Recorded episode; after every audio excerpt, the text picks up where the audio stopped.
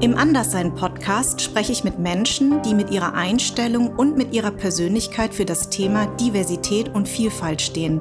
Denn es geht mir um die Wahrnehmung, Sensibilisierung und Akzeptanz aller in unserer Gesellschaft. Der Anderssein-Podcast und sein Anliegen wird unterstützt von unserem Partner Seat. Die junge Automobilmarke setzt sich schon sehr lange für Diversität und Vielfalt ein. Natürlich wäre es toll, wenn auch äh, Mädchen nur mit selbstbewussten Müttern groß werden, die ihnen gutes Zeug erzählen. Aber die Jungs haben es ja fast noch nötiger. Die anproben auch. Stundenlang auf dem Esszimmertisch. Meine Mutter mit den Nadeln zwischen. Hey, da steh still. Ich kenne, ich kenne meine Mutter eigentlich nur, dass sie so gesprochen hat. Hey, da steh still, hör das Zapfeln auf jetzt. Und war an meinem Körper die Sachen am Feststecken. Ich habe ja. gedacht, ich sterbe. Das ist natürlich auch schön. Also ja. wenn du dir dauernd einen runterholst und, und, und sagst, hör mal geil, wir werden sowas von berühmt, dann wirst du berühmt. Nee, ist schön auch. Ja, nee, ich mag, das mag ich ehrlich gesagt. Das Wichtigste in deinem Leben, nämlich die Liebe. Es gibt nichts Wichtigeres als die Liebe. Hm. Die zu verleugnen. Furchtbar. Mein heutiger Gast hat gesagt, ich bin mit der Frauenbewegung groß geworden. Ich gehöre zu denen, die im Manze immer noch nicht als Schimpfwort empfinden, sondern als Auszeichnung. Wir haben keine emanzipierte Gesellschaft und ich werde nicht aufhören, dies anzuklagen, sagt mein heutiger Gast Hella von Sinn. Ja, und das stimmt ja auch. Wann hast du das gesagt? Weißt du das noch? Nee, Schatz, also ich bin keine gute Chronistin. Ich bin jetzt vorgestern 62 Jahre jung geworden. Nein, ich herzlichen nicht, Glückwunsch. Dankeschön. Ich weiß nicht, äh, ob ich 100, 200 oder 500 Interviews in meinem Leben ges gesagt habe oder gegeben habe. Und ähm, das scheint aber dann etwas ambitioniertere Interviewerin oder Interviewer gewesen zu sein, dass wir überhaupt über dieses Thema sprechen. Weil sonst geht es ja eigentlich immer nur um laut, lesbisch und ich weiß nicht. Mhm. Und äh, wenn, das, wenn der Feminismus in irgendeiner Weise ein Thema war, bin ich dankbar. Und ist, aber empfindest du das immer noch so als sehr aktuell? Findest du, dass wir Schritte nach vorne gemacht haben oder eher nach hinten? Ich habe ehrlich gesagt gedacht, weil ich mal in einen Podcast von dir reingehört habe, dass ja. du eventuell starten könntest mit der Frage, Hella, wann hast du das erste Mal bemerkt, dass du anders bist? Das ja. dachte ich, ne? Ja. Ich dachte, das ist jetzt ganz ohne Scheiß. Und habe dann so drüber nachgedacht. Ne? Ja. Und habe zum Beispiel drüber nachgedacht, dass ich mich eben als äh, Kind wahnsinnig darüber aufgeregt habe, wenn ich unterm Weihnachtsbaum diese Mädchenkacke hatte und mein Bruder hatte einen Metallbaukasten, ja? ja? Also ja, so ja. fing das an. Auch mit dem Feminismus. Dass ich dachte, was soll das hier? Die Jungs dürfen das, die dürfen das, die dürfen das. Die kriegen geile Sachen, die haben auch viel coolere Sachen zum Anziehen, die hören auch die lautere Musik. Alles ist geiler, was Jungs machen. Und du sollst hier irgendwie so ein Püppchen da sein, äh, fristen, wie auch immer. So, und da fing es an. Mhm. Und als die Alice Schwarzer vor, ich glaube, vier oder fünf Jahren, ich weiß gar nicht, wann die Alice 40 oder äh, wie alt wurde, 30 oder 25 Jahre. Und da sollten so ein paar Weggefährtinnen Zitate äh, geben. Mhm. Und daraufhin habe ich gesagt, weil ich wirklich oft in meinem Bade, ich habe auch in meinem Badezimmer einen Fernseher natürlich. Ich habe mhm. überall einen Fernseher, der muss auch immer laufen und wenn es nur eine Lichtquelle ist. Ja. Und ich gucke sehr gerne Cartoons und Super RTL, das ist bunt, das ist aber sehr oft auch von Werbung unterbrochen. So. Und wenn das Helly dann mal nach links guckt und eine pafft und sieht die Werbung und sieht immer noch, dass die Mädchen rosa Püppchen bekommen und die Jungs in hellblau da sitzen und geile Spielzeuge bekommen, und so ähnlich habe ich das auch der Alice für die Emma als Zitat gegeben. Ich sage, solange ich noch bei Super RTL Werbung sehe, speziell für Mädchen und speziell für Jungs mhm. in rosa und hellblau, dann hat sich A, nicht nur gar nichts getan, sondern ich empfinde es sogar als Rückschritt. Als die erste Emma 1977 auf den Markt gekommen ist, und ich dann eben Ende der 70er, Anfang der 80er Jahre hier in Köln mich mit, mit engagiert habe im Frauenzentrum und in einer kleinen Frauenzeitschrift, ähm, da war eine andere Sensibilität am Start, da war ein ganz anderes Bewusstsein da. Mhm. Da haben wir auch richtig die Münder alle aufgemacht und haben versucht, Bewusstsein zu schüren. Und ich empfand teilweise, dass wir weiter waren. Auch die Jungs oder auch in der SPD-regierten Zeit waren feministischer als äh, ich das heutzutage beobachte, tatsächlich. Also, also ich, jetzt bin ich aber nicht heterosexuell, also ich kenne mich jetzt nicht so gut aus, vielleicht kannst du das was ganz anderes berichten, auch Nein. als heterosexuelle Frau. Aber wenn ich das so mal so, so mit einem Auge beobachte, denke ich, schnarch mich an, kann mal bitte jemand kommen? Also man versucht jetzt, ich habe ja zwei Jungs, man versucht im Kindergarten nicht mehr das so zu gendern, ja, wie man so schön sagt. Also dass jetzt, wenn Jungs eine Puppe anfassen, dass dann alle eine Herzattacke bekommen und wenn Mädchen Autos anfassen, dass man auch sagt, nein, bitte nicht. Das versucht man schon. Aber es ist witzig. Ich hatte letztens einen Gast, ähm, einen Transmann, äh, und da haben wir genau über dieses Thema gesprochen, dass ich auch gesagt habe, ich habe, äh, weil er hat gesagt, vielleicht leben wir irgendwann so, dass man ähm, dass man sich nicht mehr angleichen muss. Also er ist ja in einem Frauen, äh, mit Frau, weiblichen Merkmalen äh, geboren worden. Da habe ich, hab ich jetzt auch gelernt, dass man nicht sagt äh, weiblich zur Welt, sondern Frauenmerkmale. Und er hat irgendwann diese fraulichen Merkmale wegoperiert. Und er hat gesagt, er, er wünscht sich, dass in 10, 20 Jahren man so weit ist, dass man vielleicht das gar nicht mehr braucht, weil es egal ist, wie ja, man nach außen aber das ist ja genauso wie der Wunsch von all deinen äh, Kollegen, mit denen du gesprochen hast, die eine schwarze Haut haben oder ja. aus dem asiatischen Bereich kommen ja. oder wo auch immer. Ja. Was ist das für ein herrlicher Wunschtraum, dass wir alle Weltenbürger sein könnten und es ist pupen egal, wo jemand herkommt, wie jemand aussieht und wie jemand liebt. Mhm. Das ist natürlich für uns Idealistinnen äh, der große Traum, der nie ausgeträumt sein mhm. wird. Aber ich habe eben ähnlich wie du auch eher das Gefühl, dass wir Rückschritte ja. machen. Das habe ich ihm auch gesagt, dass ich gesagt habe, ah, ich meine, auf der einen Seite zum Beispiel mein Sohn, der ist in einer internationalen Schule und da ist es zum Beispiel so, da gibt es Jungs, Mädchentoiletten, aber auch genderfrei. Das ist, das ist, das ist super. Also das heißt, man fängt, man fängt schon an und ich versuche auch meine Söhne so zu erziehen. Das ist toll, aber verzeih, wenn ich mhm. eingrätsche, ja. weil du hast am Ende genügend Geld, um ihn auf eine gute Schule zu schicken ja. und da, sind, da ist ein Bewusstsein vorhanden. Ja. Das ist natürlich, sei mir nicht böse, es soll keine Kritik sein, aber eine elitäre Schule, Punkt. Nichtsdestotrotz ist es natürlich prima, wenn die das so machen. Genau, genau. Aber die Kinder, die da auf die Schule gehen dürfen, kriegen Richtig. natürlich auch wirklich andere Sachen mit, als ja. die, die auf dem Schulhof sind und wo schwul das genau. Schimpfwort äh, der Nation ist und nicht du Nazi. Genau, genau. Wenn jemand dissen will, sagt er nicht, ey du Nazi-Sau, ja. der sagt, ey du schwule Sau. Richtig, und das war ein schwuler Pass beim Fußball zum Beispiel, so. sagt man ja. ganz häufig. Ne? Also mein Sohn hat ja Fußball gespielt und ich habe ihm dann irgendwann gesagt, weißt du eigentlich, was das heißt? Ja. Zumal ja sein Onkel schwul ist. Und dann habe ich auch gesagt... sein Onkel ist dein Bruder, oder? Nein, das ist äh, sein, also mein, mein Schwager ist ah, ja. äh, schwul. Dann habe ich gesagt, also er ist mit ihm ja groß geworden. Dann habe ich gesagt, hör mal, dein Onkel ist schwul. Yeah. Und dann hat er zum allerersten Mal drüber nachgedacht. Und das kriegst du ja wirklich reingeimpft. Und ich finde eben auch wie du, dass ich das manchmal das Gefühl habe, auch wenn du unsere ganzen Frauen siehst heutzutage, die sich äh, die den Feminismus anders begreifen, als vielleicht du und ich es begreifen. Und zwar indem sie sagen, es ist mir egal, ich spritze mir die Titten auf, ich spritze mir die Lippen auf, ich bediene dieses Klischee, was ja häufig Rapper in ihren Videos verherrlichen. Ähm, aber das ist mein Begriff von Feminismus. Ich tue mir damit wirklich schwer. Ja.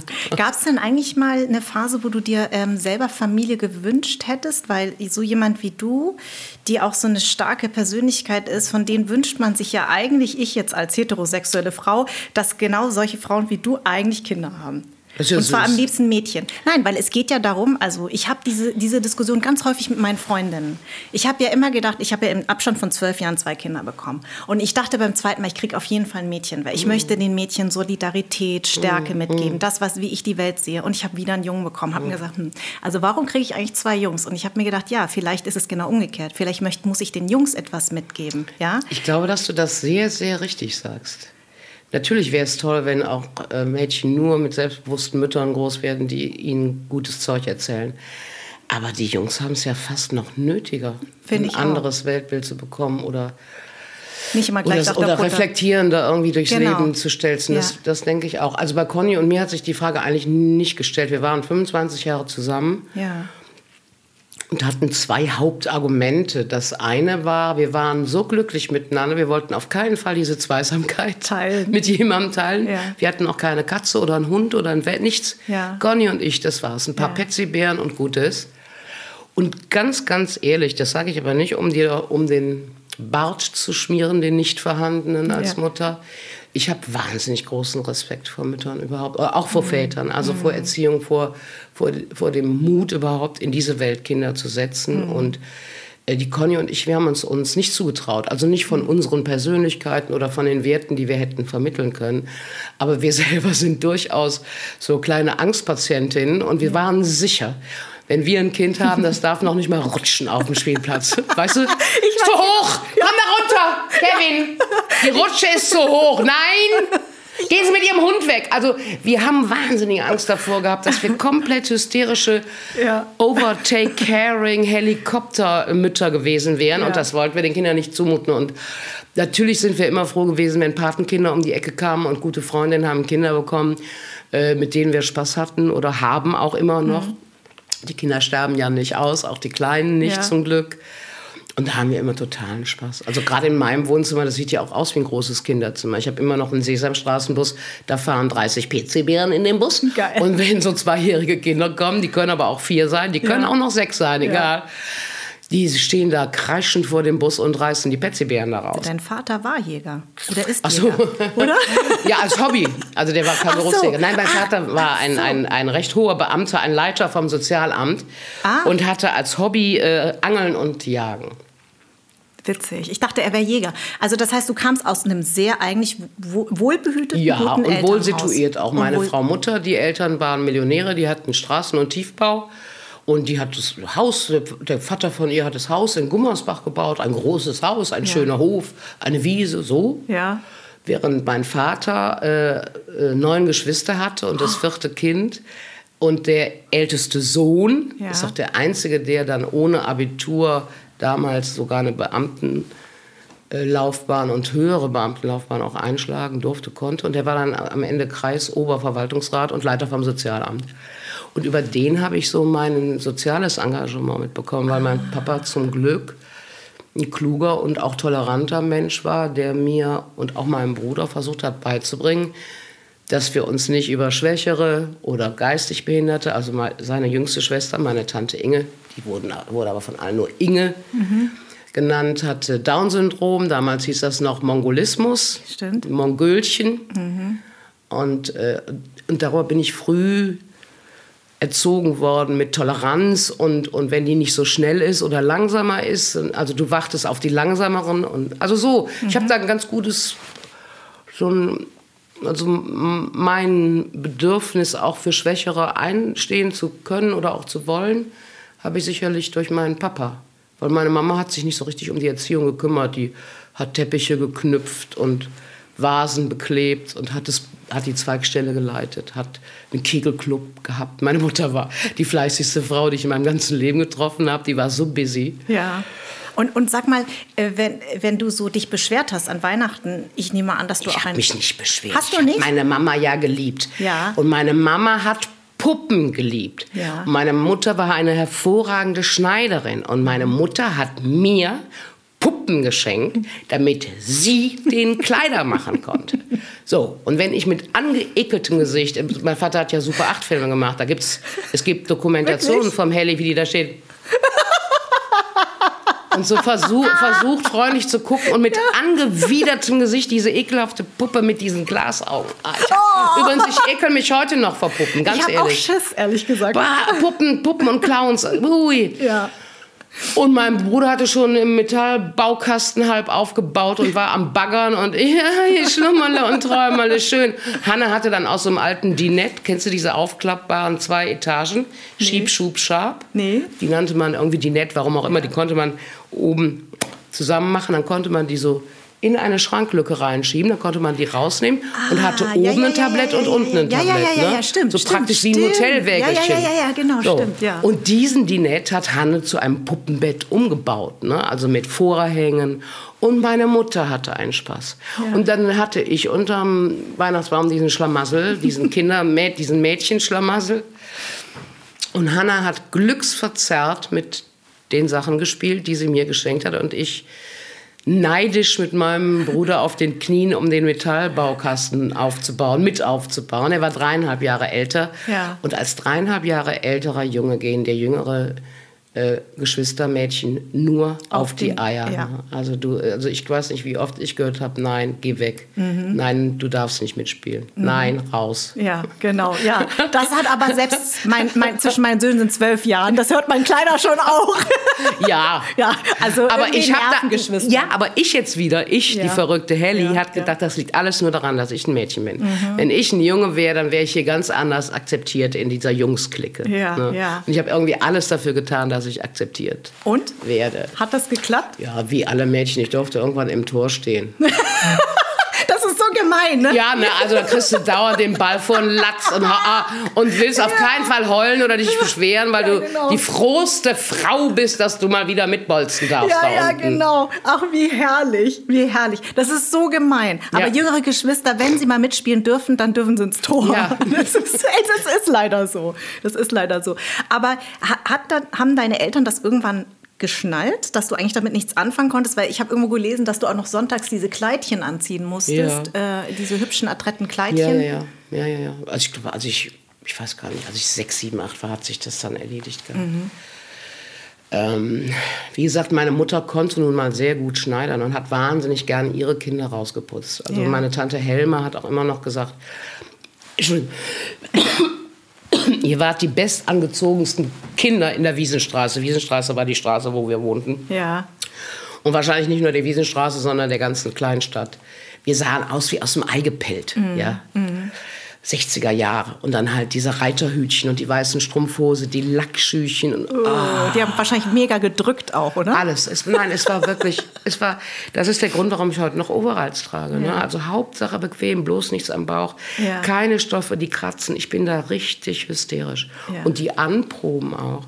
Stundenlang auf dem Esszimmertisch. Meine Mutter mit den Nadeln zwischen. Hey, da steh still. Ich kenne, ich kenne meine Mutter eigentlich nur, dass sie so gesprochen hat, hey, da steh still, hör das Zapfeln auf jetzt. Oh, und war an meinem Körper die Sachen am Feststecken. Ich habe ja. gedacht, ich sterbe. Ich wollte nur spielen. Und dann irgendwann war das durchgesetzt. Jeans und Niki Pullover, da war das durchgesetzt. Mhm. Als ich konfirmiert wurde, waren meine Eltern schon geschieden. Aber auch die zweite Frau meines Vaters, sie waren also hoch empört, dass ich nach diesem Konfirmandenzeug in der Wiesenstraße mich sofort umgezogen habe und alle saßen im kleinen Schwarzen am Kaffeetisch und ich hatte schon eine Jeans und einen Pullover an. Das war schon für die, haben sie als Affront empfunden, aber das war für mich das A und O, diese Bequemlichkeit. Und Kleider waren es halt nun auch wirklich gar nicht. Ne? Wann hast du eigentlich dich zum ersten Mal in ein Mädchen verliebt? Mit sechs in meine Volksschullehrerin Fräulein Fiebern. Ja. Guck mal, Fräulein Fiebern, die hatte auch einen Dutt. Ja. Und die war schon 60, 70 die Frauen, die wissen schon, warum sie nicht geheiratet haben. Ich möchte nicht wissen, wie viele da lesbisch waren von ja. den Lehrerinnen, die dann Fräulein Fiebern waren. Mhm, mh. Ich sag's nur. Ich habe mal ganz rührend, als ich frisch mit Conny zusammen war, einen Brief bekommen in Sütterlin-Schrift von einer älteren Dame, einen rührenden Brief, wie sie uns beneidet, dass wir Hand in Hand mhm. auf den Fotos sind und über die Straße gehen ihre äh, Frau, mit der sie seit 50 Jahren zusammen wäre, hätte sie immer als ihre, wie heißt das, Gouvernante oder Sekretärin oder Assistentin ausgeben müssen. Wahnsinn. Ja, das sind Frauenschicksale. Ja, klar. Und da, da sind wir hoffentlich heutzutage weiter, aber es gibt ja noch genug, die im Schrank sind. Also ich war immer schon in, in meine Lehrerin verliebt und wir waren ja alle Winnetou-Fans und ich war in, Shochi Marie Versini ja. verknallt. Nein, ist so. Ja. Ich war immer in Mädchen verknallt. Ja. Immer in Frauen, immer in so. Hast du das auch artikuliert zu Hause? Nein, das war ja, guck mal, anders sein heißt dein Podcast. Ich habe ja gedacht, ich bin normal. Mhm. So wie ich bin, ist komplett richtig. Mhm. Die anderen sind ein bisschen komisch. Genau. Ähm, für mich war und ist das völlig normal, dass ich so fühle und noch nie anders gefühlt habe. Und auch in anderen Eigenheiten. Ich habe mich immer als Nonplusultra auch gefühlt. Ich fand mich immer klasse. Ich glaube, das erste Mal, dass mir das aufgefallen ist, dass ich vielleicht anders sein könnte, war, als meine Mutter sagte, die Hella ist mit normalen Maßstäben nicht zu messen. und im Übrigen bin ich meiner Mutter zutiefst dankbar, weil die auch einen dreieinhalb Jahre älteren Bruder hatte. Ja. Helmut und Hannelore. Ja. Und er durfte natürlich studieren und sie, nö, komm mal schnell vom Gymnasium runter, ne, heiraten und Kinder. Und sie hat gesagt, so, und wenn ich Kinder bekomme, möchte ich einen Sohn und eine Tochter. Und dann darf die Tochter alles das, was ich nicht durfte. Deswegen bin ich zum Glück sehr von einer freiheitsliebenden, selbstbewussten Mutter äh, geprägt, mhm. die das in Ordnung fand, wie ich war. Und irgendwann, es hat ihr zwar wehgetan, aber irgendwann hat sie das geschnallt mit den Puppen und mhm. mit den Klamotten, dass sie mir damit keine Freude machen konnte. Wenn sie dann mal mit einem Petsybär kam, ne, also einem Kuscheltier, und ich schrie und tanzte um den Baum, da hat die auch gemerkt, jetzt habe ich was richtig gemacht. ja, also Mütter sind ja nicht dumm. Ja, genau. Wenn immer nur schön, danke, danke Mama. Also gequälte Freude als Mutter siehst oder ja, ja, geil, ne? Habe ich mir gewünscht. Danke Mama, du bist die Beste, ich hab dich lieb, hörst. Kommst du irgendwann drauf, dass du dem Kind was anderes schenkst? Weißt du, was so schön ist, äh, dass du sagst, ich, hab, ich fand mich immer normal und die anderen habe ich immer als anders empfunden. Das ist ja das Schöne, weil jeder ja mit dem Begriff Anderssein auch anders umgeht. So geht es mir ja auch. Ich fand mich, ich gehörte einfach dazu. Ich habe überhaupt nicht verstanden, dass ich asiatisch aussehe, mhm. weil ich habe ja mich nicht vor den Spiegel gestellt und gesagt, ah, da guckt eine Asiatin sich an, nee. sondern ich war so, ich bin in Darmstadt groß geworden, ich hatte ein weißes Umfeld, ich habe Deutsch gesprochen, ich habe Hessisch gesprochen sogar, weil ich ja. bei so einer Tagesmutter war, die derbstes Hessisch gesprochen hat. Und ich habe das überhaupt nicht gerafft, dass ich anders bin. Und dieses Anderssein habe ich nur gewählt, weil ich irgendwann zu etwas anderem gemacht wurde. Also man, mir hat man suggeriert, übrigens, du bist nicht, du gehörst nicht dazu. Ne? Also du bist auch nicht, nicht normal, ist das falsche Wort, aber du gehörst nicht der no zur Norm. Ich glaube aber tatsächlich, dass ihr Kids mit den Migrationshintergründen, die ja eure Wurzeln in Asien, Afrika, wo auch immer habt, das ist natürlich sehr, sehr, sehr fatal, dass man das rein äußerlich dann direkt so kategorisiert. Während genau. unser eine, ich sag's mal ganz überspitzt, als alte Arierin mhm. mit blauen Augen, blonden Locken, und einem gut situierten Beamtenhaushalt, die kommt ja erstmal nicht in den Verdacht mhm. irgendwie. Bam. Und ich bin auch nicht mit 15 äh, rumgelaufen in Gummersbach und habe gewunken, übrigens, ich bin lesbisch. Ich habe dann erst gesagt, ich bin bisexuell. Das hörte sich cooler an. weißt du, und es war noch, ah ja, beidseitig bespielbar. So, und dann habe ich zwei Jungs einen runtergeholt und dann war das für mich. Also, weißt du, was ich meine?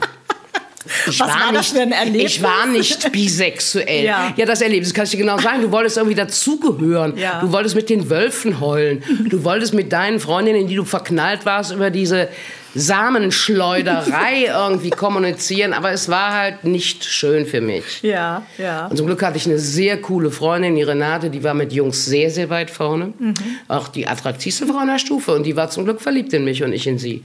Und die hat mir das Küssen beigebracht und mit der hatte ich meine ersten Orgasmen. Mhm. Deswegen lief das für mich ganz beschwingt ab damals. Und der Begriff lesbisch, wann kam der dir zum ersten Mal in den Sinn? Weil das ist ja jetzt nicht so, weißt du, man, man also wenn, gerade wenn man auch in einem kleineren Ort groß geworden ist, ja nicht so, dass es ein alltäglicher Begriff ist. Gute Frage. Weißt du, dass du gesagt hast, ja, ja, ja. Ah. Nein, also ich weiß, dass es auch Saphismus, glaube ich, gab. Also, also meine Freundin und ich, wir haben uns da schon immer sehr früh für interessiert. Mhm. Ich habe auch mit allen geknutscht. Die sind halt nur alle, bis auf eine, mit der habe ich aber auch nicht geknutscht, heterosexuell geworden. Ich mhm. bin die Einzige, die lesbisch blieb. Aber wir haben immer viel mit Frauen gemacht. Wir haben Blues getanzt. Ja. Wir waren für die Frauensache auch äh, durchaus alle mit engagiert. Und äh, meine sehr, sehr kluge Freundin Christiane Ochel, die, äh, dank der ich auch durch alle Stufen kam, weil die mich immer alles auch abschreiben ließ. Die las auch viel und die wusste viel, obwohl es damals noch kein Internet gab. Und die kam, glaube ich, irgendwann mit dem Begriff um die Ecke oder Saphisch, Saphismus oder lesbische Liebe. Und dann hatte ich sogar auch mit 16, 17 im Buch, aber weiß, frag mich nicht, wo ich das jetzt her hatte. Äh, äh, die Psychologie der lesbischen Liebe hieß das. Das war so ein weißes Buch fast wie so eine japanische Fahne sah das auch. Fragt mich nicht aus. Mhm. Ich weiß auch nicht mehr, was drin stand oder ob das klug war oder ob das sogar diffamierend war. Ich habe keine Ahnung. Ja. Ich weiß nur, dass ich das Fett auf mein Bett gelegt habe, wenn mein Vater reinkam, damit das irgendwie mal irgendwie thematisiert wurde, aber natürlich nicht thematisiert wurde. Ja. Und auch als ich später immer mit Schwiegertöchtern nach Hause kam, das war völlig klar, dass ich lesbisch bin, aber erst als Cornelia Scheel und ich, als es öffentlich wurde, mhm. weil Cornelia Scheel ja den berühmten Nachnamen trägt mhm. und, und deswegen die Bildzeitung und die Express hinter uns mhm. her waren, mhm. wenn ich weiter mit Petra Schmidt zusammen gewesen wäre, hätte das keine Katze interessiert. Und dank Cornelias Mut ist das eben so übergeschwappt. Naja, und da, und da hat erst dein Papa mit dir drüber gesprochen? Ähm, nee, da, da mh, Nee, das war schon früher, weil ich beim Bambi 90 in Leipzig. Da hast du dich Da habe ich mich bei, bei meiner Gattin, Gattin, bedankt und das hat genau. RTL rausgeschnitten. Das finde ich krass. Und dann habe ja. ich heulend wirklich meinen Vater angerufen, der natürlich vor Stolz geplatzt ist, dass ich einen Bambi, Bambi bekomme. Ja. Und habe geheult, dass ich gesagt hätte, ich bedanke mich bei meiner Gattin. Und da haben wir darüber geredet, als hätten wir noch nie über was anderes geredet. Mhm. Und äh, als dann wir, ich mit der Conny zusammen war und er so ein großer Fan von Brand Scheel mhm. immer war, ne, mein Papa, ja. war er auch ausgesprochen angetan und begeistert, wen ich da Tolles mit nach Hause brachte. Ja. Und äh, dann hat er mal eine Anekdote erzählt, da hat er halt den Bürgersteig gekehrt, wie man das so macht in der mhm. kleinen Stadt. Und da müssen diese berühmten Nachbarn, welche Nachbarn auch immer gekommen sind, sagen, es war Ecke. Also sagen Sie mal, Herr Kemper, was sagen Sie denn zu Hella? Also das ist ja ein Ding. Und da hätte mein Vater hat gesagt, er hätte sich nur hingestellt mit dem Besen und gesagt, wieso habe ich kein Problem. Das ist auch besser, als hätte sie einen Kerl, der sie in die Fresse haut. Weil er als Leiter vom Sozialamt Ja, sein klar. Leben lang mit geschlagenen, misshandelten Frauen auch zu tun hatte. Auch wenn es damals in den 60ern noch gar keine Frauenhäuser gab, Mhm. hat er damit so viel zu tun gehabt, dass Frauen misshandelt wurden. Mhm. Und hat sich so gefreut, dass er eine, to eine, eine Tochter hat, die so klug ist und so selbstbewusst ist. Ja. Und das lesbisch war dem Puppen egal. Ja. Der hat ja einen heterosexuellen Sohn, der hat bis heute auch noch nicht geheiratet. und hat auch keine Kinder in die Welt gesetzt. Weißt du? Okay. Also das war jetzt ja nicht außergewöhnlich. Ja. Das war sicherlich für ihn schade und traurig. Das Lustige ist, fällt mir jetzt gerade ein, er hat ja mit der zweiten Frau auch einen Sohn. Der wird sich auch nicht vermehren. Also zumindest steht's, also es sieht nicht so aus. Es ist halt so. Ja, ja. Es ist halt so. Er hat aber, wenn du so willst, er hat uns ja auch nicht jetzt unbedingt die perfekte Familie vorgelebt. Ne? Also ich war elf, als meine Eltern sich haben scheiden lassen. Und sowohl mein Bruder wie auch ich, wir haben da wirklich sehr drunter gelitten. Ne? Das hat uns schon ziemlich geschlaucht. Bis, seid ihr dann bei ne, beim Vater geblieben oder bei der Wir Mutter? sind beim Vater geblieben, da weil der das Sorgerecht bekam. Erstmal hatte er eh, äh, Vitamin B, dadurch, dass er ja ein hoher Beamter der Stadt Gummersbach war. Aber auch meine Mama hatte keinen richtigen Berufsabschluss. Und meine Mutter wollte das auch nicht. Die hat gesagt, ihr bleibt im Haus, ihr bleibt bei euren Freunden, ihr bleibt in eurer Schule.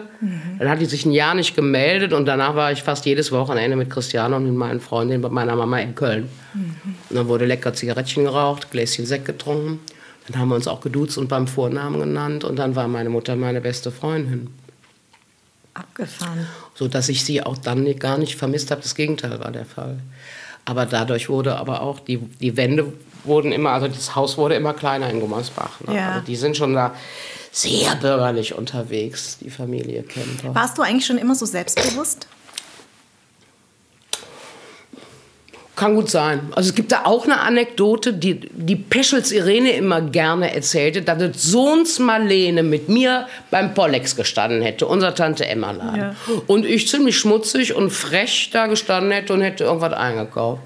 Und das Sohns Marlene hätte gesagt, "Hä, aber wer bist du denn? Und ich hätte gesagt, ich bin Kemperseller, Wiesenstraße 10. so, weißt du, und also ich glaube schon, dass ich auch als Kind da auf beiden Beinen stand und mir nicht die Butter vom Brot habe nehmen lassen. Die ganze Familie hat ein, laut, ein lautes Organ, also meine laute Stimme habe ich diesen Genen zu verdanken. Meine Mutter hatte ein sehr lautes Organ. Und mein Papa, kannst du dir vorstellen, mit zehn Kindern, die haben, also wenn da Familienfeiern waren, du konntest dein eigenes Wort nicht verstehen, die waren alle genauso laut wie ich. Und wenn, die ein, wenn gelacht wurde, ein herrlicher Krach, sehr, sehr zünftig. Und äh, dank dieses Selbstbewusstseins bin ich zum Beispiel auch als Kind weder Opfer von irgendwelchen Übergriffen geworden, sexueller Natur, von irgendeinem guten Onkel, der da um die Ecke kam oder so. Ist, nie, ist nicht passiert, habe ich nicht ausgestrahlt. Ich habe nie ausgestrahlt, hallo, ich kö- könnte vielleicht, ich wäre dann auch mal bereit. Ja, habe ich alles gar nicht ausgestrahlt. Ich war auch viel zu frech. Und aber auch, als ich dann eine junge Frau war, bin ich auch äh, mehr oder weniger laut pfeifend durch dunkle Waldstücke gelaufen, weil ich hatte auch keine Angst. Also da bin ich auch dankbar. Ich bin, was das anbetrifft, kein ängstlicher Mensch oder bin nicht ängstlich erzogen. Und ich habe auch keine, zum Glück keine Schläge bekommen. Mein großer Bruder hat noch mit der Hundeleine Kasala bekommen von meinem Vater, ne? auf der Lederhose. Hat er sich immer gefreut, wenn er die Lederhose an dem Tag anhatte, weil das merkte er den Lederriemen von der Hundeleine nicht so. Ich kenne das ja auch, wenn man immer so als selbstbewusst ähm, gesehen wird, dass trotzdem ja Verletzungen stattfinden. Also dass häufig Sachen einen verletzen, von denen die anderen denken, das kann dich gar nicht so treffen. Oder? Also wenn man, also weißt du, was ich meine? Ich Also weiß genau, was du meinst. Ich denke da gerade drüber nach. Also mein Bruder, also der, der mich immer verletzen konnte, war mein Bruder. Ähm, also weil der mich einfach auch ausgenutzt hatte, weil ich bin mit meinem Geld sparsam und ich wusste gar nicht, wofür ich es ausgeben soll. Hey, ey, ey, Schwesterchen, hast du mal einen Zehner, hast du mal einen Zwanni? Gib ich dir wieder. Hat er mir nie wiedergegeben. Also ich wurde immer ausgenutzt finanziell von ihm. Bin aber dann nicht hinter ihm gegangen. Er hat nur was, Geld? weiß auch nicht. Ähm, aber im Nachhinein hat mich das verletzt, dass ich das Gefühl hatte, er hat mich immer ausgenutzt, ja, benutzt irgendwie. Ne? Ich durfte nicht mitspielen, aber ihm Geld zu geben, war ich gut genug. Also so, weißt ja, du? ja, ja, ja, genau. genau. Das hat mich verletzt. Das Ja. hat mich verletzt, dass er mit mir keine freundschaftliche Ebene oder eine akzeptierte Ebene gesucht hat. Das hat mich verletzt, muss ich sagen. Ähm, Wie ist es heute? die Eltern, äh, Wir fangen gerade erst wieder an, Kontakt zu haben. Wir hatten so. jetzt sehr viele Jahre keinen Kontakt. Ah, okay. Ähm, und die Eltern und, wolltest bitte? du? Die Eltern wolltest Ja, ich überlege das gerade. Also ähm, mein Vater war wirklich ein feinfühliger, sensibler Mensch und auch rhetorisch gut unterwegs. Ähm, das Einzige, was von dem kam, war, Hella, jetzt zieh dir doch mal was Vernünftiges an. Das hat mich aber nicht verletzt, Ja. weil ich wusste natürlich, worin ich ihm gut gefallen würde oder besser gefallen würde. Meine Freundinnen kamen ja alle schick und ordentlich aus ihren Elternhäusern. Nur ich war immer in seiner, nach seiner Meinung nach in Lumpen. Aber das hat mich nicht verletzt, weil ich konnte das ja verstehen, warum er das gerne möchte. Nur ich wollte das eben nicht. Und ich war immer da, was das anbetrifft, super eigensinnig irgendwie. Und, und vielleicht, wenn du es so willst, auch selbstbewusst. Aber ich weiß nicht genau, woher ich das Selbstbewusstsein hatte, außer, dass die mich eigentlich nicht verletzt haben. Die haben mich sein lassen, wie ich bin. Ich konnte mich frei entwickeln. Ich war immer an der frischen Luft als Kind mit meinen Freunden im Wald. Wir haben gespielt. Und das Wort. Und wenn wir beschissene Noten mit nach Hause gebracht haben, ja, dann hatten wir beschissene Noten. Dann hat, manchmal hat der Vater sich hingesetzt mit Mathematik. Das waren die schlimmsten Stunden meines Lebens. Hella, jetzt hör mir zu und weine nicht direkt wieder. So ging das immer los, der Matheunterricht bei meinem Vater. Oh Gott, schrecklich. Ja, weil ich habe einfach, ich habe es nicht verstanden, ich wollte es nicht verstehen. Genau, Heute, äh, irgendwann hatte ich mal, weiß gar nicht, ob das Geometrie war, habe ich festgestellt, das ist ja alles ganz einfach. Wenn dir einfach mal jemand was auf Augenhöhe nett erklärt, ich bin ja Genau. nicht dumm, Ja. ich kann sogar logisch denken. Ja. Und Mathematik hat ja durchaus auch was Befriedigendes. Aber ich bin zu früh eingeschult worden, ich hatte immer beschissene Noten, ich habe auch nichts mitbekommen. Ich bin immer so mitgetrabt. Und du wolltest ja eigentlich schon auch sehr früh Schauspielerin werden. Das haben wir gemein. Ich fand das ganz süß. Ich habe irgendwo gelesen, dass du auch mit 12 oder 13 Autogramme schreiben Ja, Das ich hab habe ich nämlich, nämlich auch. Ich habe Hella Kemper äh, einstudiert. ja. Flüssig. Ich Ja. stand vorm Spiegel, habe mit dem Federballschläger Barry Gibb Lip, Lip Sync gemacht. Ja, ja. Aber erst wollte ich Archäologin werden. Ich wollte mit Christiane Ochel Archäologin werden. Das fanden wir ganz toll. Deswegen habe ich das große Latinum und wollte das Gräkum auch noch machen. Wow. Alles von, alles von Christiane abgeschrieben, weil Christiane hatte da einen Ja. Fokus drauf. Ja, weil, weil ich habe nämlich ähm, früher auch, also ich war ein sehr großer Elvis-Fan und dann habe ich Elvis äh, auf meiner Wand gehabt und, und dann kam Michael J. Fox wegen Zurück in Zukunft und Tom Cruise, oh, schrecklich, den finde ich heute so schrecklich, den boykottiere ich. Und dann gab es daneben aber ein Bild von mir mit einer Unterschrift. Und da habe ich gesagt, irgendwann werde ich Autogramme schreiben. Ja, komisch, ja. ne? Ja, komisch, dass man Komisch. das so hat. Ich bin auch dann, als die Renate Kemper, also die zweite Frau meines Vaters im Hause war, da hatte ich also von, von Mohammed Ali dieses, dieses Cassius Clay, dieses, also Mohammed Mhm. Ali, dieses Zitat, I am the greatest. Ich bin da durchs Haus getrampelt und habe gerufen, I am the greatest. Ich frage mich nicht, wo ich diese Hybris hergenommen habe. Ja. Ich habe ja dann später in den oberen äh, Abitursklassen den Jürgen Domian kennengelernt. Mhm. Und wir beide, uns beiden war völlig klar, wir werden berühmt. Mhm. Ganz ehrlich. Und für alle, die Jürgen nicht kennen, witzig, ich habe gestern noch über ihn gesprochen, äh, weil ich ja so lange hier in Köln gearbeitet habe. Jürgen Domin ist eine Institution mit seiner Sendung gewesen. Da hatten- haben nachts Leute angerufen und er hat mit denen gesprochen. Ich habe diese Sendung habe ich geliebt. Und der hat mit dir Abitur gemacht. Ja, wir haben zusammen Abi gemacht, wir haben eine Schülerzeitung gemacht, wir haben auch Theater zusammen gespielt in der Schule schon.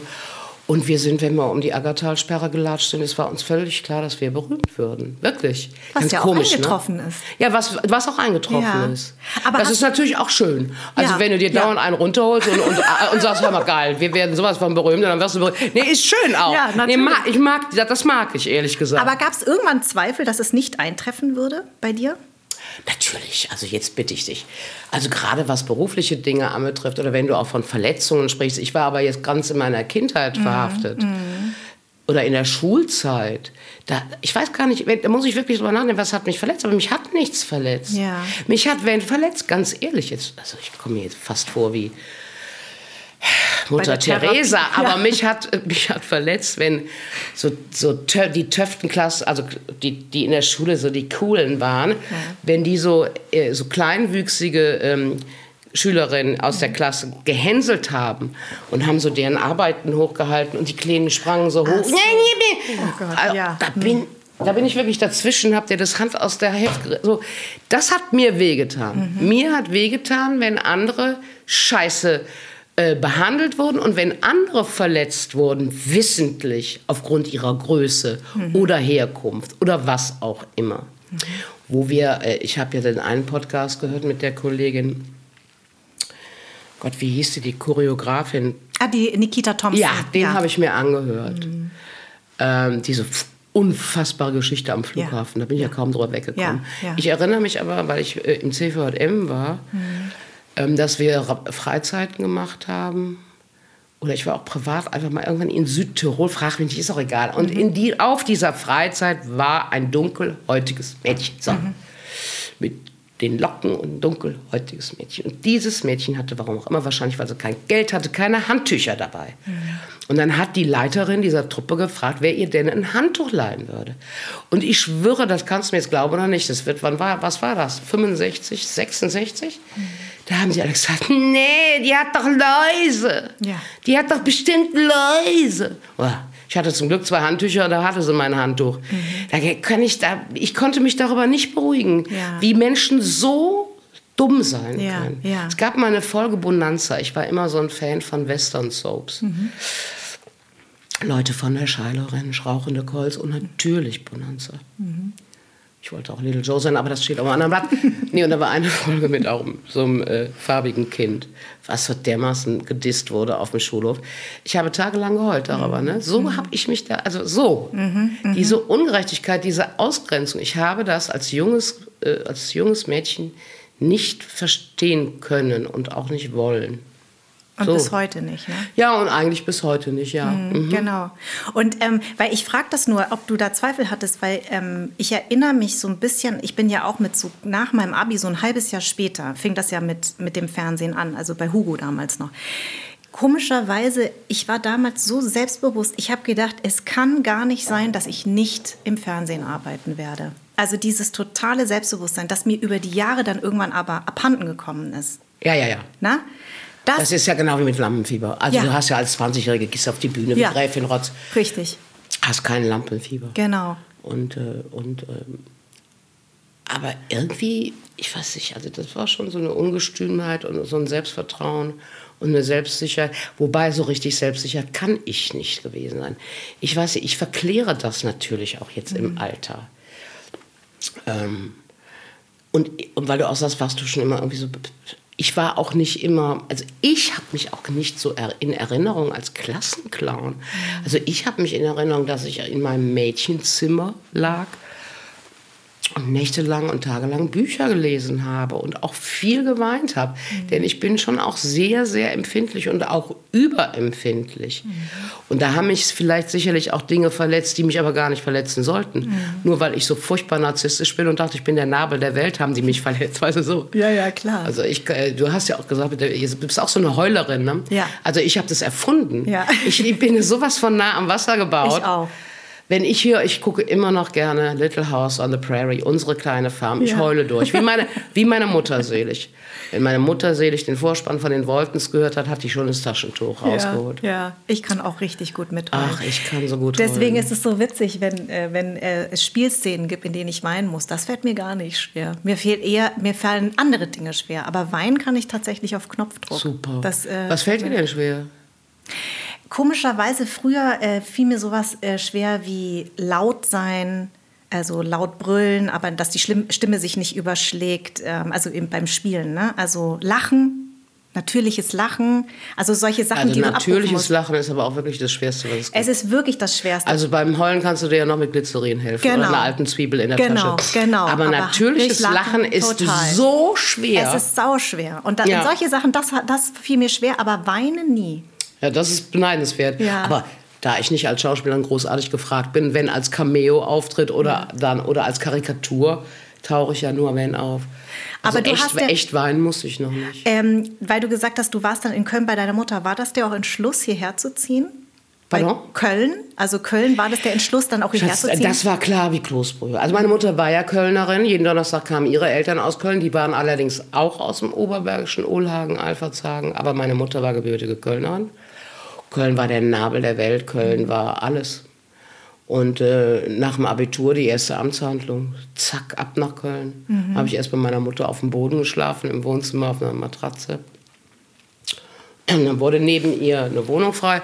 Und dann habe ich eine Freundin gefragt, also eine normale Freundin, ob sie mit mir zusammenzieht, weil die wollte, was wollte die denn? Wie heißt das?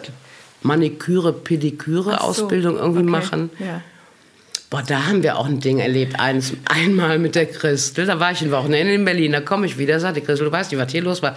Die hat eine Anzeige aufgegeben in diesem Kölner Wochenblatt. Ja. Fußpflege kommt ins Haus. Das haben alle als Hurenannonce gesehen. Ja. Das Telefon stand nicht still und die haben haben gefragt, für, für welche Praktiken sie denn wie viel wollte. Mit Happy End. Also die Bizi war, die war fix und foxy. Eine seriöse Fußpflegerin, die bei alten Menschen aushelfen wollte. Das Telefon stand nicht still, weil die alle dachten, geil. ja klar, das ist eine Annonce hier. Wie geil. Auch was die Leute kommen, ne? Männer. Geil. Ja, natürlich, natürlich. Also das heißt, du bist hierher gezogen und du hattest ja eine echt sehr bekannte Clique um dich herum. Also es sind ja alles äh, Männer und Frauen, die auch, nee, obwohl, es waren nur Männer, die wirklich dann später auch sehr, sehr, sehr, sehr bekannt wurden. Nur ja, nur, also ich meine, Sammy Offen, da der Stiefermann, die haben alle eine veritable Karriere gemacht, auch, ne? Äh, nein, aber da, ich bin ja noch bei meiner Mutter. Mhm, noch, mhm. noch äh, weiß ich überhaupt nicht, was ich machen soll. Ich bin ja, ja noch dreimal durch die staatliche Schauspielaufnahmeprüfung gefallen und bin fix und foxy und weiß ja. nicht, was ich aus meinem Leben machen soll. Ja. Und dann hat mir mein damaliger Freund gesagt, äh, geh doch mal zur Berufsberatung für Abiturienten. Und da hat wirklich dieser Mensch zu mir gesagt, ich wäre ja nicht auf dem Kopf gefallen, ich soll doch Germanistik und Tefifee studieren. Und dann direkt der erste Weg zur Studiobühne und da habe ich eine Clique angetroffen von ganz, ganz tollen Leuten ich habe überhaupt auch heute darüber nachgedacht, wie viel ich Freunden, zu, Freunden und Freundinnen, tollen Menschen zu verdanken mhm. habe. Ganz viel in meinem Leben. Und dann äh, habe ich an der Studiobühne wieder Theater gespielt und dann habe ich wieder drei Aufnahmeprüfungen gemacht, bin wieder dreimal durchgefallen. Aber du hast und da habe ich aber schon mit Dirk Bach und Dada Stiefermann diese Comedy-Truppe gegründet gehabt. Ja, aber du hast trotzdem nie, also ich meine, drei, also sich jedes Mal zu bewerben ist ja auch extrem mutig. Ja, dumm. Ne? Dumm, weil ich aber damals, ich habe ja nicht überrissen, dass die Schauspielschulen, die nehmen dich ja nicht, weil du Talent hast, die nehmen dich ja, weil, du, weil sie dich formen wollen. Mhm. Ich beim, bei der letzten Aufnahmeprüfung, die war in Berlin, da waren schon zwei gute Freundinnen von uns angenommen. Hier Inga Humpe, Zweiraumwohnung und Claudia ah. Matschola, ja hallo. Die haben den Lehrern schon, hoppla, nichts passiert, schon leer gewesen. Hallo, Entschuldigung. Die haben den Lehrern schon gesagt, heute kommen Dicky und Helle, jetzt wir, ihr nehmt sie nicht auf, wir brauchen die, die sind so coole Scheiße. Die haben uns auch nicht aufgenommen und wir haben den Romeo und Julia Julia vorgespielt, eine Szene, in, wo, wo, wir in Köln Triumphe mitgefeiert haben. Ne? Ja, Die Leute haben geschrien, Dirk Bach, Heller von Sinn, Romeo und Julia. Ja. Sie haben uns beide nicht angenommen. Jetzt kann man ja nicht sagen, Dirk Bach ist talentfrei oder ich. Das ist, war, war, wir, waren, wir waren schon fertig. Wir waren doch, wir waren doch fertig. Mhm. Was sollten sie uns denn beibringen? Mhm. Ich habe dann privat ein bisschen Gesangsunterricht oder Sprechunterricht irgendwann mal genommen. Ja, oder mal so einen alten Pantomimen-Workshop bei mir mit Fistik. Ja, das war auch lustig, der Pantomimen-Workshop, möchte ich mal sagen. Wir sollten pantomimisch lachen. Ja. Ihr Lieben, ihr hört das jetzt nur. Ja, aber ich also stellt euch mein Gesicht vor und ich versuche mit meinem breiten Grinsen also zu lachen und es sieht wirklich so aus, als würde ich schreien. Ja. ja. Und der Pantomimenlehrer war fix und foxy. Äh, da habe ich aber auch nichts gelernt, das nur am Rande. Der Dirk und ich haben dann viel, Theater, wir haben auch Kindertheater zusammengespielt, Hannibal ja. Sternschnuppe und so unsere, wie sagt man das schön, die Spuren verdient ja. und die Bühnenroutine bekommen. Und dem Dirk ist ja herrlich der Spagat auch gelungen zwischen U und E und hat, der hat an Schauspielhäusern gespielt, der hat Molière gespielt und und und. Mhm. Ja, und ich bin aber dann eben ins Fernsehen da abgedriftet und weil Fernsehen so herrlich leicht ist und so herrlich leicht verdientes Geld ist, mhm. war mir irgendwann die Schauspielerei zu anstrengend. Ja. Und als mich keine Katzen mehr wollte, nach Alles Nichts oder und nach Wenn die Putzfrau zweimal klingelt beim RTL 2, ja. da saß ich da und hatte aber dann plötzlich kein Geld mehr. Ja. Und da war auch der Dirk, der hatte aber die Firma im Hintergrund, die Pro GmbH, die hat dann für 120.000 Mark mein Solo finanziert und da bin ich dann zwei Jahre zweieinhalb Jahre auf Tournee gegangen mit meinem Solo. Ich bremse auch für Männer. Und da habe ich festgestellt, dass man mit Theater ja tatsächlich ganz gutes Geld auch verdienen kann. Ja.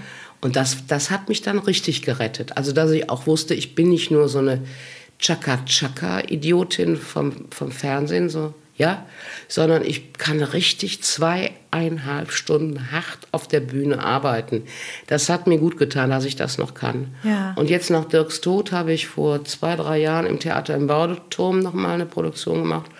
Auch ein selbstgeschriebenes Stück von einem alten Regisseur, mit dem ich schon mal damals an der Studiobühne, Christoph Gottwald, gearbeitet habe. Das habe ich dem Dirk zuliebe gemacht, weil der Dicky mich immer angeschrien hat. Ich würde auf die Bühne gehören. Ich müsste auf die Bühne. Fernsehen wäre so ein verlogener Dreck und Theater wäre noch etwas Wahrhaftiges. Und dem Dicky zuliebe bin ich dann nochmal auf die Bühne gegangen und war dankbar, dass ich tatsächlich noch nicht verlernt hatte. Ja. Also das ist die Situation. Ah, okay. Ähm, und ich schließe also gar nichts aus. Mhm. Ich denke aber auch dann immer, mit 62 bin ich ja blutjung, solange ich noch ein paar Zähne im Maul habe, ein paar Haare auf dem Kopf, möchte ich auch noch Seniorenfernsehen machen. Verstehst du, was ich Ja, meine? ja. Mal gucken, wo es hingeht. Weißt du, was ich toll fand? Ähm, bei Alles Nichts Oder, da bist du äh, zu ähm, Hugo Egon Balder in die Kanti Ka Kantine gegangen damals Ja. und hast gesagt, hallo, ich bin die Hella von Sinn und ich bin lesbisch. Und der Hugo hat gesagt, ich stehe auch auf Frauen, also lass uns das zusammen machen. Ja, das Stimmt diese ja- Geschichte? Das ist die, ich hab, war, saß letztens noch beim Thorsten Sträter. Ja. Dem habe ich das auch so erzählt. Das ist die Legende. Ja. So erzählt es der alte Mann und so kommt die Geschichte auch immer gut an. Ja. Der alte Mann erzählt aber auch, ich wäre der Wirsing bei Tutti Frutti gewesen. Von daher weiß ich nicht, ob die Geschichte stimmt. Die ist jedenfalls gut genug, um sie Ja. permanent wieder zu erzählen. Und was sie auch aussagt, ist tatsächlich die Coolness von Balder.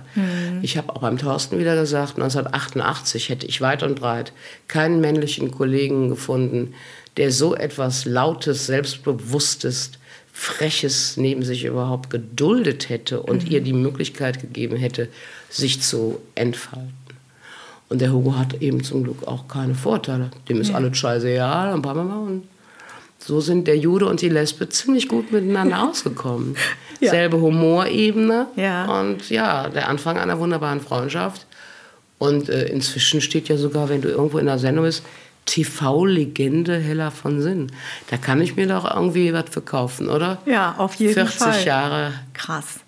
finde ich super. Finde ich super. Ja, und das sage ich ja immer auch jungen Kolleginnen. Nach oben zu kommen ist nicht schwer, aber sich zu halten, Ja. Das ist eigentlich das Allerschwerste, ne? muss man ja wirklich sagen. Jetzt würde ich gerne noch mal auf deine Beziehung mit der Conny kommen, die ja damals auch ähm, in, der, in der Krebshilfe oder Krebshilfe ähm, in, einen sehr hohen Posten hatte, richtig? Ja, sie Also so hat, ein- also die, ihre Mama hat ja die Deutsche Krebshilfe gegründet und sie hat nach dem Tod ihrer Mutter die äh, Kinderkrebshilfe, der hat sich, ich weiß gar nicht, wie man das sagt, vorgestanden, aber hat Schecks, Schecks Ja. eingesammelt, Spenden für die Deutsche Kinderkrebshilfe. Und stimmt diese Geschichte, dass als ihr das öffentlich gemacht habt, dass die Krebshilfe die, ihr diesen Posten aberkannt hat? Ja, also die Conny ist ja rausgegangen, wie damals ihre Mutter bei Fuchsberger saß, ist Conny rausgegangen und hat Spendenchecks entgegengenommen. Und diese Tätigkeit der Öffentlichkeitsarbeit, da sagte man, das geht auf keinen Fall, sie solle jetzt in den Keller im Archiv arbeiten. Und zwar mit den Worten, sie sind eine Zumutung für den Spender. Und das ist das, diese Geschichte ist absolut wahr. Die Krebshilfe hat sich natürlich inzwischen entschuldigt. Conny ist wieder Vorsitzende des Mildred-Scheel-Kreises, arbeitet ehrenamtlich hier im Mildred-Scheel-Haus Ja. an der Kölner Uniklinik. Aber, aber das war damals offensichtlich noch möglich. Wann war das? Weißt du das? 91, 92 so. 91 höre ich von hinten. 91, ja. Das ist so. Das ist so. Wahnsinn.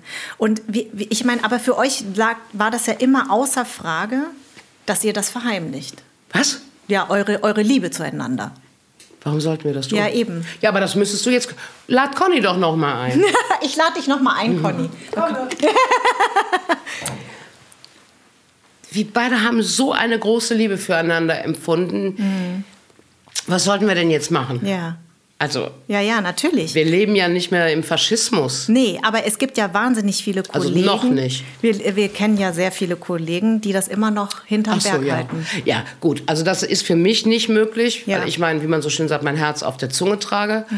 Und die Cornelia war zum ersten Mal in ihrem Leben so glücklich, Mhm. dass es für sie überhaupt keine Veranlassung gab, nicht der, der ganzen Welt entgegenzuschreien, schaut, wie glücklich wir sind. Ja. Und ich genauso. Das war ja etwas, wir haben da auch nicht mit irgendeinem Hintergedanken gespielt. hui, jetzt können wir aber toll was für die Bewegung. Mhm. LGBTQ, Pamsa, Pim, Pam, Pum. Ja. Das, war, das stand überhaupt nicht auf dem Blatt. Ja. Wir lieben uns. Nicht mehr, nicht weniger. Ja. Ich bin froh über jeden, der rausgeht, gerade unter den Comedy-Künstlern, wie jetzt die Tané auch, die rausgeht und sagt, ich bin lesbisch und da eine Nummer draus macht. Da bin ich, bin ich super dankbar. Ähm, ich war aber noch nie so rigide und so mit dem Holzhammer unterwegs, dass ich von irgendjemandem erwarten würde, du musst gefälligst rausgehen. Mhm. Das ist die Privatsache von jedem Einzelnen. Die Schande ist doch nur, dass die Gesellschaft offensichtlich noch nicht bereit ist. Oder gerade wenn du im Fernsehen arbeitest, zum Beispiel jetzt ich als Schauspielerin, mhm was ich auch letztens bei Thorsten wieder sagte, da kam ja niemand auf die Idee, mich als Mutter von drei Kindern zu casten. Mhm. Die berühmte, laute, dicke Lesbe, das kauft dir doch keiner ab. Dass ich das von meinem äh, schauspielerischen Können hätte leisten können, das wurde ja gar nicht, sage ich mal, bei einem Casting ausprobiert. Mhm. Es war völlig klar, äh, äh, nach Klischee gecastet, dass die können, können, das können wir nicht machen. Mhm. Das kauft uns keiner ab. Und das ist der Skandal. Und, das, und bei schwulen Männern ist das eher möglich, dass die Lover spielen, mhm. sowohl in Hollywood wie auch hier in Deutschland. Und zum Glück, die Maren hat es ja als Spätbekennende, äh, kann die auch noch problemlos äh, äh, äh, heterosexuelle Frauen darf sie mhm. spielen, weil man sie als heterosex besetzt mit, mein Gott, Herr Pfarrer kennengelernt hat. Mhm. Und dann hat sie irgendwann, weil sie eine wunderbare Frau ist, gesagt, also Kinder, ich kann jetzt aber nicht im Schrank sitzen bleiben, ich liebe auch eine Frau. Ja falls es jemand interessiert. Das finde ich super, dieses späte Bekenntnis. Ja. Aber ich habe es ja erfunden und ich kam ja, ich, also ich, ich hatte keine Wahl. Mhm. Ich hatte keine Wahl und Punkt. Ich habe bei manchen Dingen im Leben keine Wahl. Bist du darüber froh? Ja. Mhm. Macht das Leben sehr viel einfacher. Ja, und das ist eben genau das, was ich ja auch immer wieder erfahre von, von Leuten, die dann so, die das dann sagen dürfen ist ja bei meinem Schwager und seinem Mann auch so. Ne? Also mein Schwager wusste schon, meine Schwiegereltern wussten schon, als der auf die Welt kam. Ja. Na, dass er schwul ist, ja, ja, weil er wollte immer äh, das Mädchen sein, ja, er wollte immer mit den Mädchen spielen. Die, die, die äh, Nachbarskinder äh, kamen immer zu, zu der, meiner Schwiegermutter und haben geweint. Der Philipp will immer die Mama spielen, ja. Es war bei ihm so klar wie Kloßbrühe. Er hatte aber auch mal dazwischen meine Freundin, also er hat das tatsächlich auch mal ausprobiert und hat gesagt, ist einfach nicht, ich bin schwul, Punkt. Und das lebt sich einfach viel, viel freier und viel besser, sagt er auch jedes ja, Mal. Das ist ja nichts Schlimmeres. Also ich meine, Nochmal, ich erinnere, darf wieder erinnern an den Brief in Sütterlin-Schrift. Es hat mir das Herz gebrochen. Ja. Dass zwei Frauen ihr Leben lang ihre Liebe verheimlichen mussten wegen irgendwelcher Zeiten. Mhm. Ähm, das ist ganz, ganz schlimm. Und ähm, da, darüber bin ich auch tatsächlich sehr dankbar. Also es kommen ja manchmal so junge, junge, schwule Jungs aus Berlin. Also dann stehen die wirklich vor mir, ganz rührend. Ja. Boah, davon sind, ja. boah, ich bin dir so dankbar. Also das gibt's ja. ja. Oder wenn wir noch CSD hatten, wenn noch nicht Pandemie war, ja. da stehen da die Kids aus Bergheim und Pusemuckel und, oh sind. Und da sind wir beide richtig, also ganz ehrlich, da sind wir vielleicht ein bisschen stolz sogar und froh, ja. dass wir vielen Kids ein bisschen Wind unter die Flügel geben konnten. Ja. Und ich habe immer schon gesagt, es lebt sich einfach leichter. Aber man muss sich auch nichts vormachen. Es gibt Berufe oder zumindest es gibt Vorgesetzte in diesen Berufen ich weiß es nicht, die, die, wie jetzt damals die, die Krebshilfe. Mhm. Ähm, sie sind eine Zumutung für den Spender. Nee, daraufhin hatten die einen wahnsinnigen Einbruch an Spendengeldern, weil natürlich alle Homosexuellen, und es sind ja, ja genügend, ja. die auch Geld haben, ja. gesagt haben, na da spende ich aber mein Geld mal lieber an AIDS-Hilfe, Freunde. Ja, richtig. Was soll das denn? Das ja. gibt es ja zum Glück dann auch, diese Reaktion. Mhm. Aber das gilt auch in allen Lebensbereichen. Mhm. Das gilt auch jetzt mit dem Faschismus, mhm. mit der AfD, mit den sogenannten Querdenkern. Alle Leute müssen immer ihre Fresse aufmachen, wenn was nicht stimmt. Mhm. oder wenn sie anderer Meinung sind. Das ist mein Credo. Und mhm. Äh, wenn ich das nicht dauernd so rausposaunen würde, dann würde ich krank. Mhm. Und wer möchte denn, dass das Helly krank wird? Nein, das, das wollen wir nicht. Das Mensch. wollen wir nicht. Was hast du aber eigentlich damals gedacht bei Rosa von Braunheim? Der hat ja einfach mm, ein paar, ein paar Leute geoutet, die Nein. das nicht wollten. Nein, das stimmt doch nicht. Wovon stimmt redest nicht? du? Wovon Alfred, redest du? Alfred Biolek? Nein, nein, nein, nein, nein, nein, da nein? verwechselst du was. Der Rosa von Braunheim, der hat Alfred und Harpe geoutet. Mhm. Aber ich habe doch nicht Rosa von Braunheim geoutet. Nein, nein, nein, nein. Das meine ich ja, aber was hast du gedacht, als er Ach, das gemacht hat? Verzeihung, da, ja. verzeih mir. Ja, Habe ja. ich dich jetzt missverstanden? Ja, hast du. Nee, Verzeih nicht mir, ich habe wirklich niemanden geoutet, auch noch nie in meinem Leben, weil ich, da das wirklich ich. Respekt vor habe. Nee, genau, deswegen. Also ich bin dem, äh, Rosa, sei mir nicht böse, immer noch, äh, könnte ich auf Knien rumrutschen, so dankbar bin ich ihm dafür. Ja, ja. Natürlich musste ich damals sagen, nein, das finde ich aber auch nicht richtig, jeder hat das Recht auf seine Privatsphäre, aber ich hätte den küssen können mit Zunge dafür, weil was hat der denn damit endlich losgelöst an Freiheit für den Alfred und für den Hans-Peter. Mhm. Du glaubst doch nicht, wie gut es diesen beiden Jungs ging nach dem Outing von Braunheim. Ja. Die konnten endlich mal durchatmen. Ja. Der Alfred nach 50 oder wie viele Jahren? Ja. 55. Ja. Und der Hans-Peter nach 30 oder wie viele Jahren?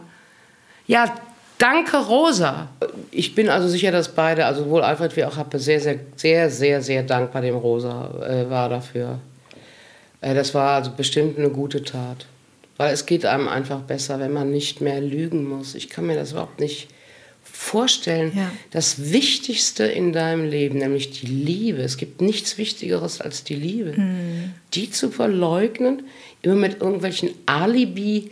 Kerlen oder Weibern äh, auf dem roten Teppich zu Hm. Furchtbar. stehen. Furchtbar. Früher stand ja immer in der Zeitung der eingefleischte Junggeselle.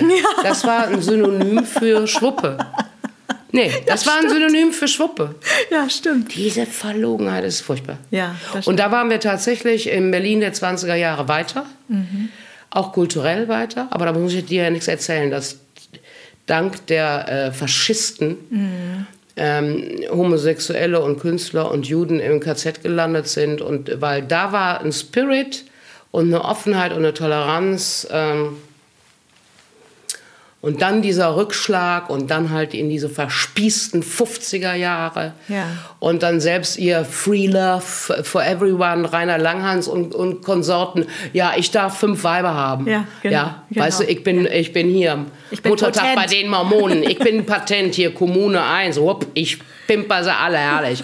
Nee, das geht dann. Nee, Männer und fünf Frauen, das geht. Ja, ja, genau. Aber zwei Frauen, bist du verrückt? Ja. Dann sind die ja wertlos. Hella, herrlich, Hella. wirklich. Vielen, vielen Dank, dass du mein Gast warst. Thanks for having me. Yes. Machst eine tolle Sendung, weiterhin viel Erfolg und Freude. Ach, und du Ach, willst du ja eigentlich Himmel. auch, du willst doch auch einen Podcast machen. Oh, das ist aber lieb. Genau, und zwar soll das heißen Sprung in das Spiel. Die ich Conny und ich, wir Ja. haben ja schon, äh, weiß ich gar nicht, 2012 für die Rowold äh, Verlag, für Ja. den Rowold, haben wir ein Buch gemacht, ne? Ja. Des Wahnsinns fette Beute. Ja. So, und, äh, und Podcast ist ja ein schönes, sag ich mal, eine schöne. Angelegenheit. Vor allem, wenn mich zum Beispiel wirklich keiner mehr im Fernsehen haben Ja. will, ne? Ja. Dann kann ich doch immer noch mit meiner samtweichen Stimme Podcast moderieren. So, und Richtig. Conny und ich, wir möchten einen gerne gemeinsam machen. Mach diesen Podcast. Ja, danke für deine Ermutigung. Ja. Ich freue mich auf unser Wiedersehen. Alles Gute dir. Dankeschön. Anderssein ist eine Produktion von Farn und Pracht Company. Idee und Konzept von Minkai Fanti. Redaktion Anja Prinz und ich. Das On-Air-Design ist von Tro. Musik Perry von den Beethovens. Ton und Schnitt Philipp Zimmermann und Anja Prinz. Und mein Dank geht an Seat, die Amano Group und an alle, die diesen Podcast unterstützen.